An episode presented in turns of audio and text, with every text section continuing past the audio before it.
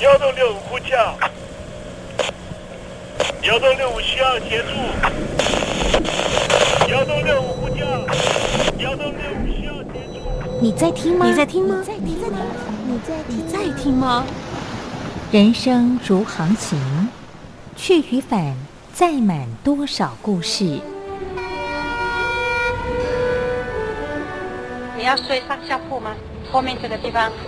如果吵得太累的话，三天都没有洗澡，真的很累，地上就躺着就睡了。我有看到我父母亲，我现在是要去看父母亲的状况。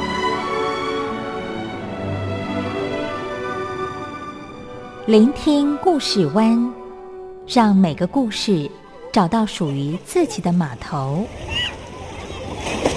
我到了那儿以后，我们就往妈妈家去。我一到那边，就感觉我妈妈已经她能够活活下来都不容易，我知道。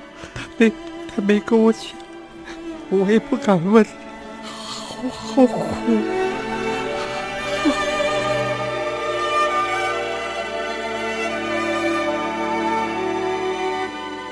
聆听故事湾，聆听故事湾。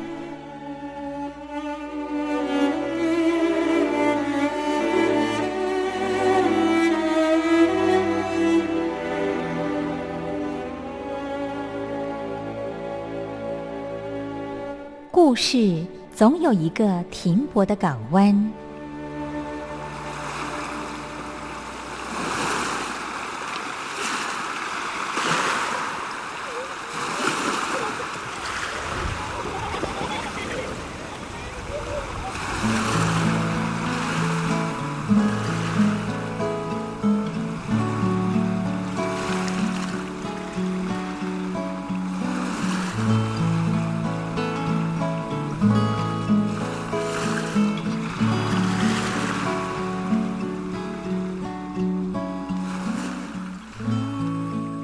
一二三四五六七七六五四三二一，大陆听众朋友您好，我是您的好朋友东山林，在台北问候您。正在为您进行的栏目就是聆听故事湾，一二三四五六七七六五四三二一，全年无休，每天在空中为您服务。您在每天的凌晨三点十分，或是傍晚的六点十分，都可以在光华之声频道收听到这个栏目，聆听环宇趋势。不用太多解释，因为聪明的你心中自有诠释。亲爱的听众朋友，我们的节目早晚各一次，听众朋友你可以选择最适宜的时间，和东山林共度这短暂的五十分钟的时光，就在光华之声的频道空中相见。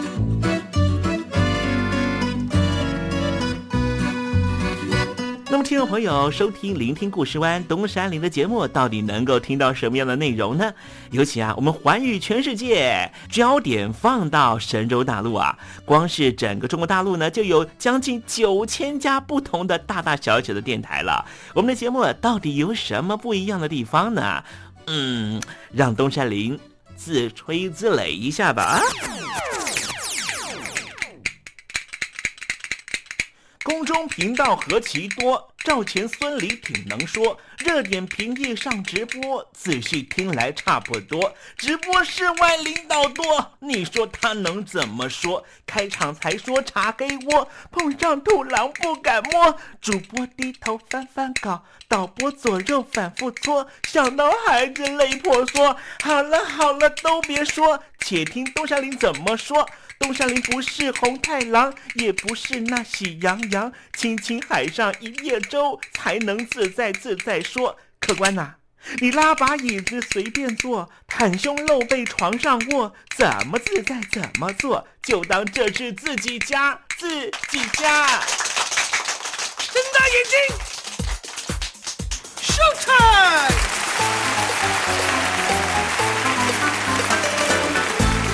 Hello，听众朋友，你好，我是你的好朋友东山林，在台北问候您。正在为您进行的栏目就是《聆听故事湾》啦。为什么节目的开场要这样的隆重呢？因为在凌晨三点钟的时候才进行我们的节目。听众朋友可能正在打瞌睡之中，或是呢在睡梦之中，所以呢要赶快把听众朋友呢让那瞌睡虫踢到九霄云外啦。听众朋友，今天的节目非常的精彩，千万不要错过喽。那么精彩的内容到底包含了什么呢？赶快让东山林为您报告。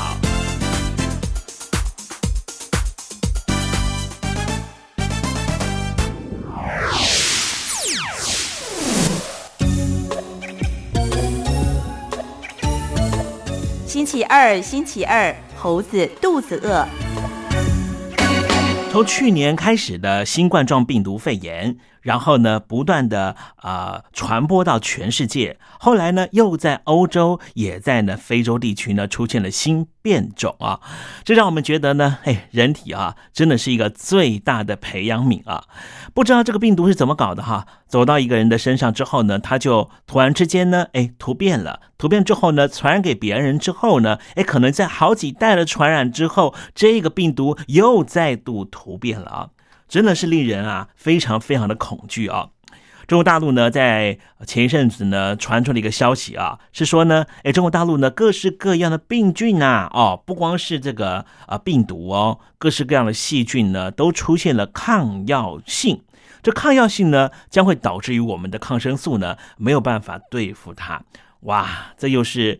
啊，人类的另外一个浩劫的开始了。我们待会在时政你懂得的环节里面，跟听众朋友谈谈这方面的话题。那么今天节目的下半阶段要为您进行的环节就是电台推荐好声音。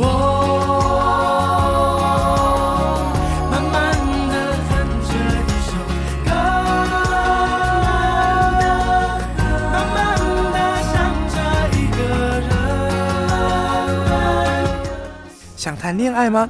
在爱里可以慢慢爱，不在爱里那就等待，因为等待是爱情的一种方式。天气已经冷了，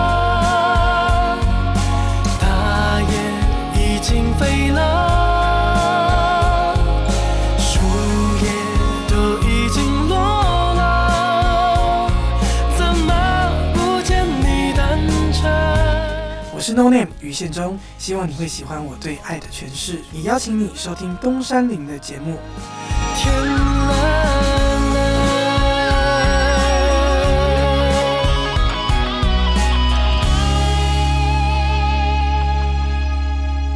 现在，请习近平同志讲话。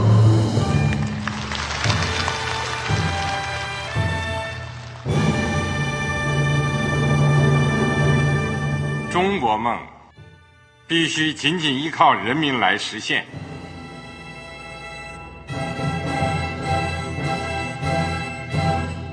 好国民得关心家事、国事、天下事。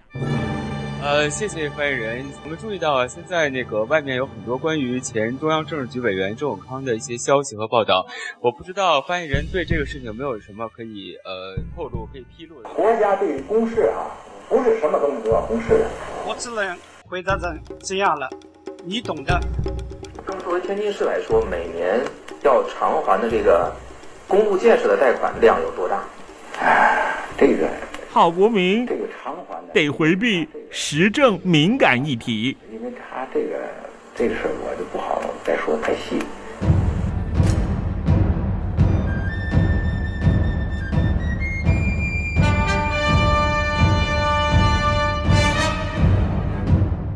们要坚持人民当家作主，坚持人民主体地位。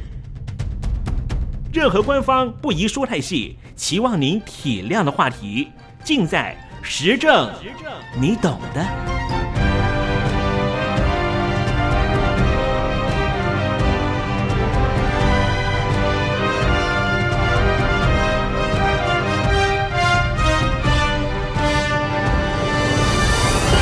我只能。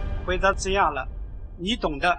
那些官方无法为您说太细的事情，就让东山林为您详细的说明白。天婆早上好，晚上好，正在为您进行的栏目就是聆听故事湾。此刻为您进行的环节就是时政，你懂的，一同关心焦点话题。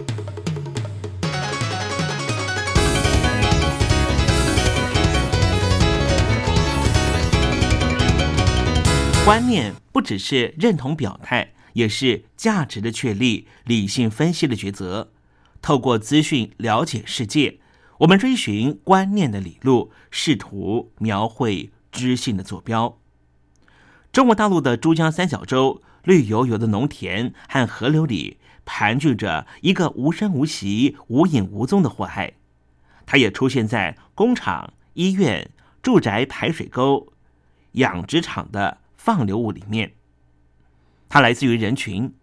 这个区域人口有六千六百万人，是中国大陆工业出口的重镇。今天东山林要跟听众朋友介绍的主角也来自于猪只，因为珠江三角洲养猪工业以百万头作为饲料单位，借以满足全中国大陆新贵的胃口。他们比他们的上一代更有钱，吃得起肉。经常吃肉的次数是他们长辈做梦也想不到的。可是这祸害吊诡的，就是中国大陆从农业社会转型成为现代化国家的结果。更多人可以上医院拿药，中国大陆成为全世界最大的猪肉消费国。然而，这个祸害所影响的不只是中国，而是全世界的现代医学。现代人借由上世纪发明发现的奇迹药物，可以躲过从前动辄杀死百万人的疾病，因而存活下来。今天东山林要跟听众朋友谈的，就是在中国大陆发现了超级抗药新菌，抗生素的抗药性危机正在发生。中国大陆的珠江三角洲所发现的祸害，有一个科学的名字。叫做平行基因转移的多年菌素抗药性，用大白话来说，就是科学家发现了一种没有抗生素可以打败的全新细菌。这种新细菌在珠江三角洲的猪只、人类身上发现，在治疗上常用的抗生素粘杆菌素都没办法杀死它。而粘杆菌素属于多年菌素等级的药品，被视为是医学的最后防线，或是称为第三线抗生素。而在珠江发现的新细菌之所以有办法如此，是因为它有一个特殊的基因，这种基因的抗药性可以从一个细胞传播到另外一个细胞。这一项破天荒的发现是来自于英国卡蒂夫大学的瓦许教授。他在国际知名的医学杂志发表了这一个新发现的证据。他警告，这种新型细菌一定会在全球、全世界扩散。他告诉了 BBC 的记者，因为它的特殊基因 MCR1 散布到全球，如果这种基因再跟其他的抗药性基因连接在一起，其实这也是时间早晚的问题。绝对是不可能避免的。如果那一天到来，人类社会可能就到了后抗生素时期的早期。他又说，到时候假如病人生了重病，例如感染了大肠杆菌，就等于没药可医了。大肠杆菌是人类和动物大肠里面的细菌，可以导致尿道感染、贫血、肾衰竭，可能会致死。它是靠着和粪便接触而传播的，比如说受到污染的肉品、乳制品、蔬菜等等。发表在国际知名杂志《柳叶刀》的报告的中英研究小组表示，这个发现强调全世界联合采取行动的重要性。这种特殊基因 MCR1 的出现，代表着抗生素的最后一道防线已经被破坏。新的细菌产生了超级抗药性，带来严重后果。开刀的医生必须使用抗生素阻止病人在手术之后遭到感染。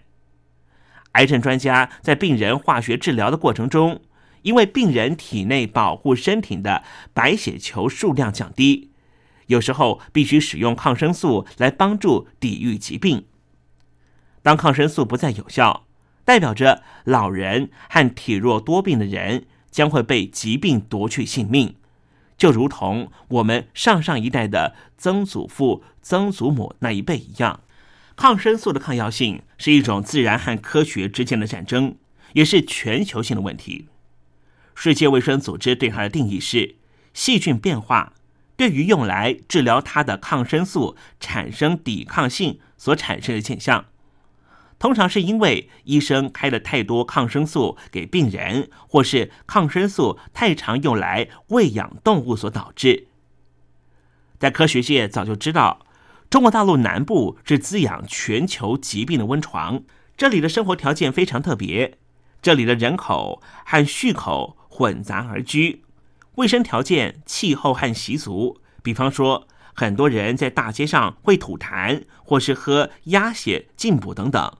这都是人畜交互传染的良好条件，但是要发现这种抗药性的超级细菌，人就需要医疗人员花费四年的时间抽丝剥茧。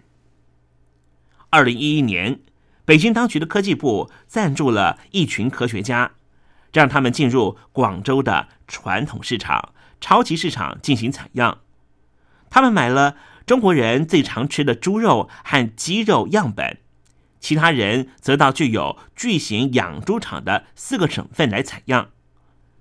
他们发现，为了获取商业利润，猪只的饲料常常掺入粘杆菌素的药剂，即使专家早就警告，投入太多药会让药效失效。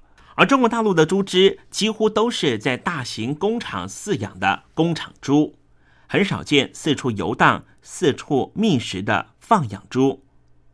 经过四年的研究之后，他们测试了样本，寻找大肠杆菌，却观察到对于粘杆菌素的抗药性增加了。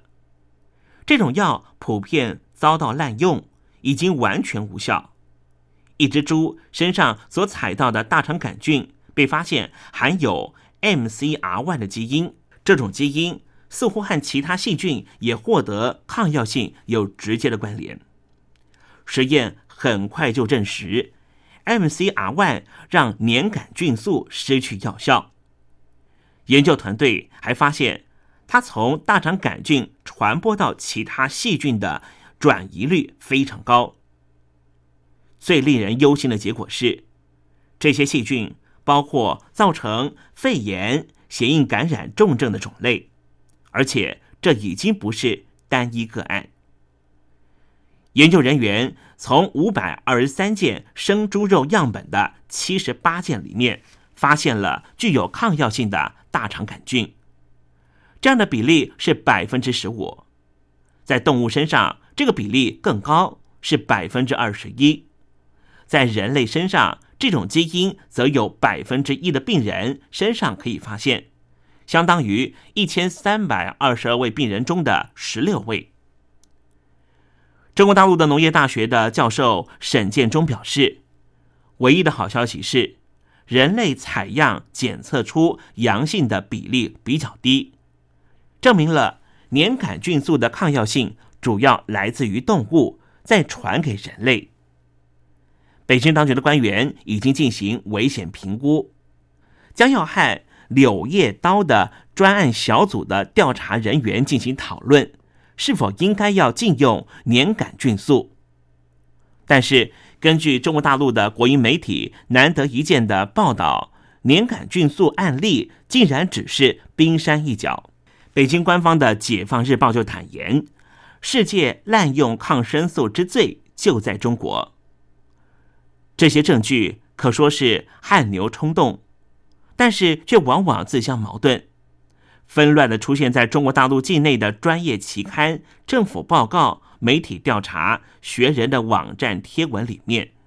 然而，压倒性的结论却是一致的：世界人口最多的地方正在发生世界最糟糕的抗生素抗药性危机，不但在牲畜身上，也在人类本身的体内。根据《解放日报》的报道，中国大陆医院百分之七十四的病人都在服用抗生素。报道引述。世界上没有其他国家如此大规模的让医院里面的病人服用抗生素。报告还指出，相比之下，英国的比例只有百分之二十二，美国只有百分之二十五。这份报告又指出，妇产科滥用的情况更为严重。比如说，有一个上海的妇产科医院，百分之百的产妇都在使用抗生素。中国大陆的媒体把这种现象怪罪于商业动机以及病人的期待，因为中国大陆是全世界最大的抗生素生产国。根据中共的一份委员会的报告，医疗主管单位对抗生素处方签的管制非常有限。同一份报告还指出，三十万名儿童耳聋就是因为滥用抗生素的结果。即便是国营企业和医院本身都有非常强烈的卖药动机。根据《中国青年日报》的报道，一间位在中国大陆西南部的国立医院下令每个部门每个月要卖掉多少存货，否则医生会被减薪。中国大陆的媒体也把抗生素的滥用怪罪于医疗部门的腐化。前一阵子，中国大陆起诉了英国药厂葛兰素史克，指控他行贿。但是，中国大陆医院收受回扣的情况并没有因为这个案件而收敛，一样十分猖獗。抗生素滥用的结果，连河川里面都出现。广州地球科学研究所表示，抗生素在许多大陆的河川里面被侦测到。尤其在珠江三角洲的江水里面，研究人员发现高浓度的盘林西林、诺氟沙星以及其他五种常见的抗生素，而它的来源就来自于家庭厕所、医疗废弃物、动物排泄物、水产养殖业和农田的排水等等。根据中国大陆媒体的一篇评论，评论文写道：中小型医院、药局。牲畜养殖业使用的抗生素情况已经完全失控，环环相扣，对于人类健康造成非常可怕的梦魇。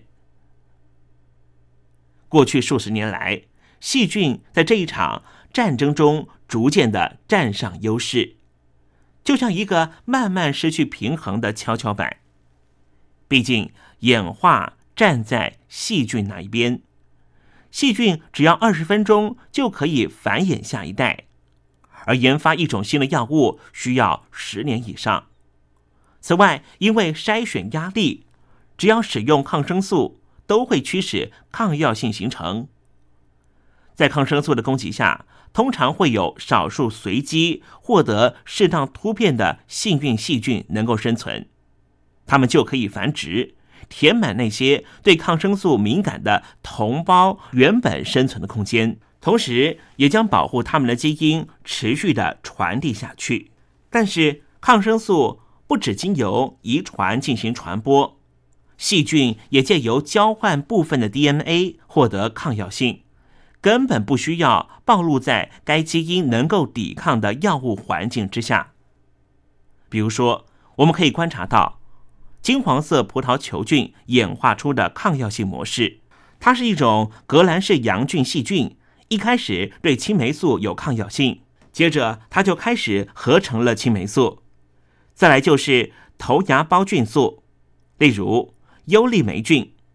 最后是对抗 MRSA 的最后一道防线——万古霉素。革兰氏阴性细菌遵循类似的抗药模式，包括了青霉素。头芽孢菌素、大环类抗生素以及林可硫胺类的抗生素。不久前，碳青霉烯类抗生素还算可靠，能够用来对抗最顽强的感染，成为对抗革兰氏阴性细菌的最后防线，也是能否治疗的最后界限。碳青霉烯类抗生素便宜又可靠，拥有广泛对抗多种细菌的强效能力。我们也许能够研发另外一种新型的抗生素来解决现在人类面对的困境。至少在细胞再度赶上我们之前，我们可以这样做。但是十年以内的药物研发线上，没有一种新药能够对付这些最新的超级细菌，所以我们可能被迫必须和很多无药可医的传染病共处一段很长的不愉快时间。即便只考虑 MDM1 抗药基因，目前为止的数百名病例状况就十分的严重。但是过去五年，类似抗药性的另外一种基因——克流氏肺炎杆菌碳青霉烯，正在全球快速散布。它的抗药模式就像是一九五零年代的抗青霉素细菌和一九九零年代的 MRSA。一开始只是零星的在医院中微弱的病人之间传染，接着就散播到更大的人类社群。科学家华尔西和吉斯克在二零一零年夏天就在知名的国际医疗杂志上面发表了 MDM1 研究结果之后，马上引起国际医疗界的怒火。这种抗药性极强的细菌基因出现在印度，所以。印度卫生当局喊冤，控诉西方世界的医生因为妒忌印度蓬勃发展的观光医疗工业，企图挖墙脚。然而，首次发现到 KPC 的时候，并没有引起这一类的骚动。它是在一九九六年默默出现在美国十八个州的医院搜集来的数百个细菌样本里面。这个计划是由美国疾病防治中心 CDC。和邻近的一间大学共同合作的一项计划所执行。这项计划全名叫做“对抗密集照顾微生物抗药性流行病学计划”。它的目的是监控加护病房和其他医院部门运用抗生素的方式，以评估下一种抗药性维生素可能出现在什么地方。其中一个北卡罗来纳州的医院寄来的细菌株。先前从来没有公开发表过，后来确认就是克流氏肺炎杆菌。这是很普遍的医院感染，几乎是密集照顾治疗难以避免的结果。高剂量而且广效性的抗生素会破坏肠道生态平衡，最后就会引发严重的腹泻，接着污染病人周围的环境和医疗人员的手。这种情况到底有多严重呢？美国疾病防治中心预防医疗照顾感染计划的副主任席林尼席林尼席林尼瓦桑他就说：“你可以想象，一个加护病房里面被麻醉的病人，他们带着呼吸器，也没办法到洗手间。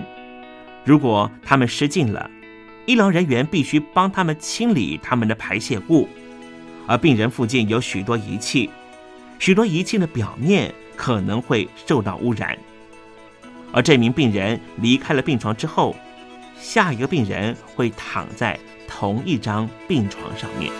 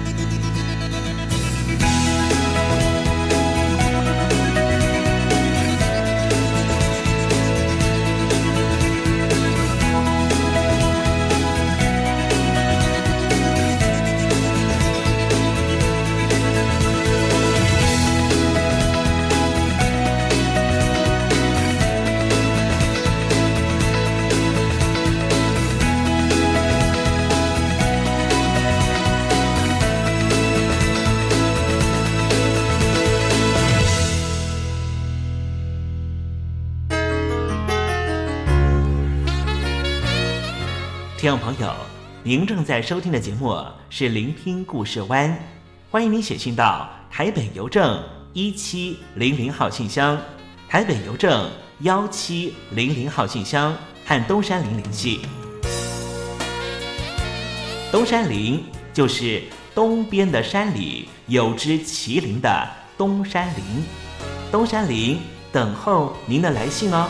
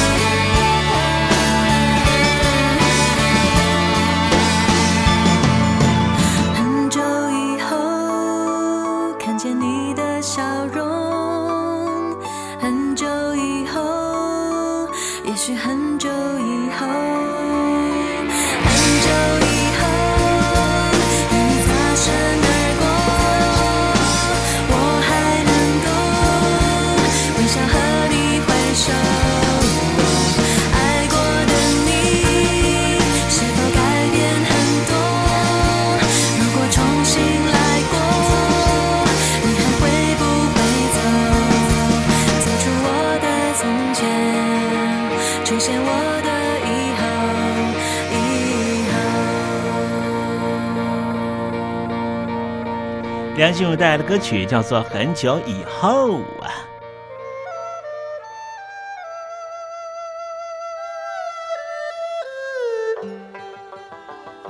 这是两岸中国人都喜欢的一首歌。小城故事多，充满喜和乐。如果主持人播错了速度。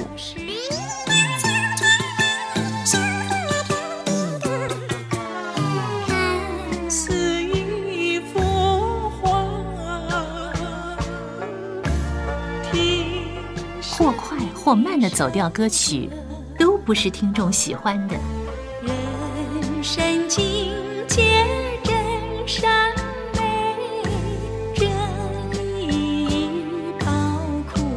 两岸和谐关系也得循序渐进，快慢相宜。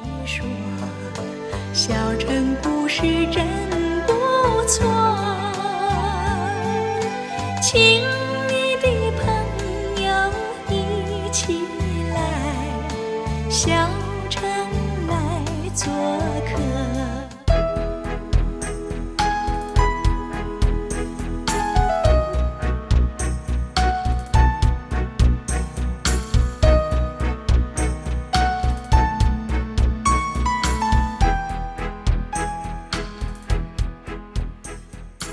活中少不了知性的真，生活中少不了理性的善，生活中也少不了感性的美。光华之声，永远陪伴您，生活在真善美的世界。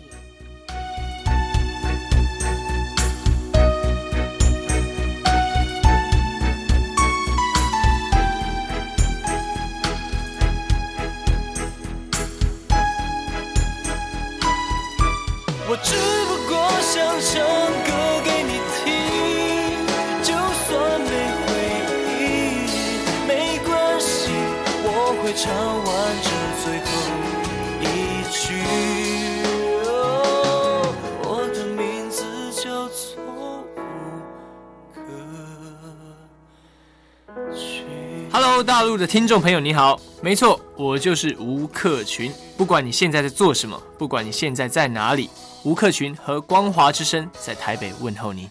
我只不过想唱歌给你听，用尽我全力，一首歌。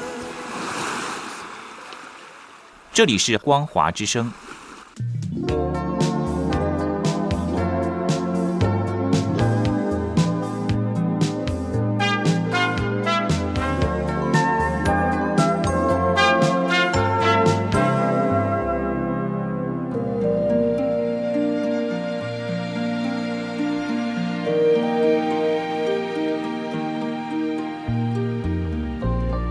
活当中总有许多令人难忘的好声音。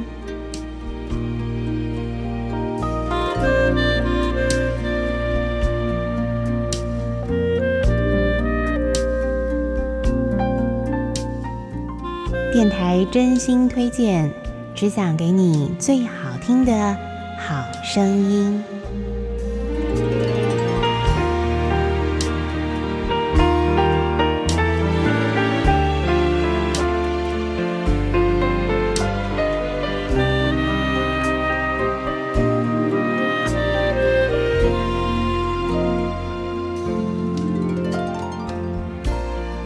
亲爱的听众朋友们，欢迎您再度收听电台推荐好声音，我是冯安。在今节目当中呢，要为您推荐的是一张很特殊的演奏专辑。那么在这张专辑当中呢，除了有优美的旋律之外呢，还配上了台湾全省各地十个非常著名的温泉乡当地的实况录音。那么今天要为您介绍这张专辑的专辑名称呢，就是《恋恋温泉》。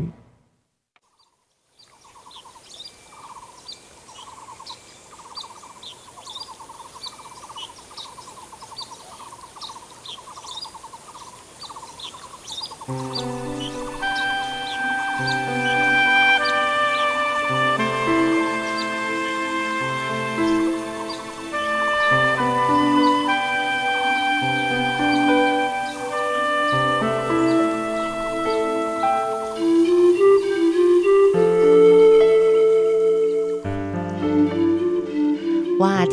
这个虫鸣鸟叫啊，再加上呢潺潺的温泉水声，相信很多听众朋友呢会觉得哇，现在一切烦恼都可以抛开了哦。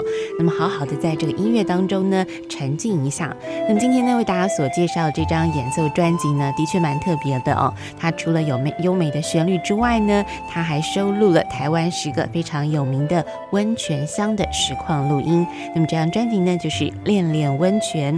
那么在这张演奏专辑当中呢，总共有十首曲子啊，那么代表了台湾十个重要的温泉乡，包括有乌来、知本、安通、泰安、北投、绿岛、关子岭。礁溪、宝来及四重溪温泉。那么您现在所收听到的旋律呢，是描写东台湾非常有名的知本温泉，它的曲名呢叫做绿池。那么接下来呢，我们再来请听众朋友欣赏的是北部的听众朋友呢，可能会觉得呃特别有这个呃熟悉的感觉啊，我们就是著名的北投温泉。我们来欣赏北投温泉的这首曲子《恋恋温泉乡》。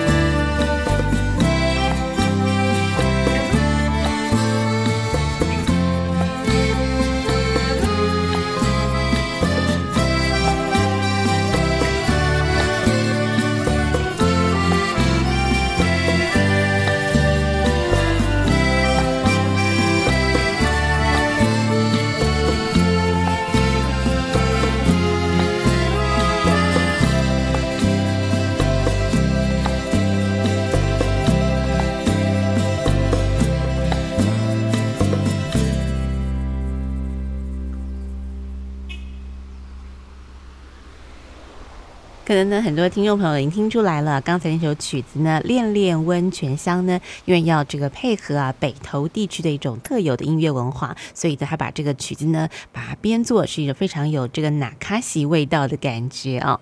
听众朋友，您现在所收听的节目是电台推荐好声音，我是冯安，在这节目当中呢，为您推荐的是《恋恋温泉》这张专辑。那么在这张演奏专辑当中呢，他加入了台湾十个。著名的温泉乡的一些实况录音哦。那么最后呢，再为您推荐这首曲子呢，是专辑当中的最后一首曲子。这首曲子呢是描写四重溪温泉的曲子哦。那么曲名呢就是四重溪，而当中呢，它还特别加入一段恒春民谣的旋律。那么今天的节目呢，也在这首曲子当中要跟所有听众朋友说声再会了。那么也会啊，希望呢您会喜欢这张专辑《恋恋温泉》。我们明天同一时间空中再会，拜拜。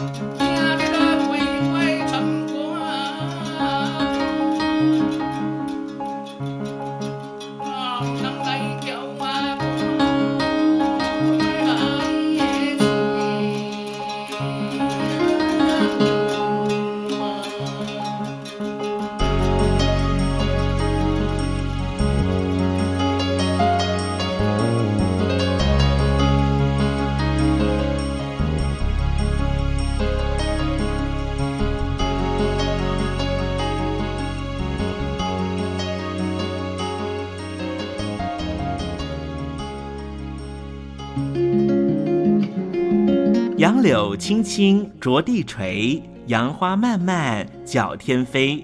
柳条折尺花飞尽，借问行人归不归？听众朋友，这首出自于隋朝的送别诗，作者是什么人已经没法考据了。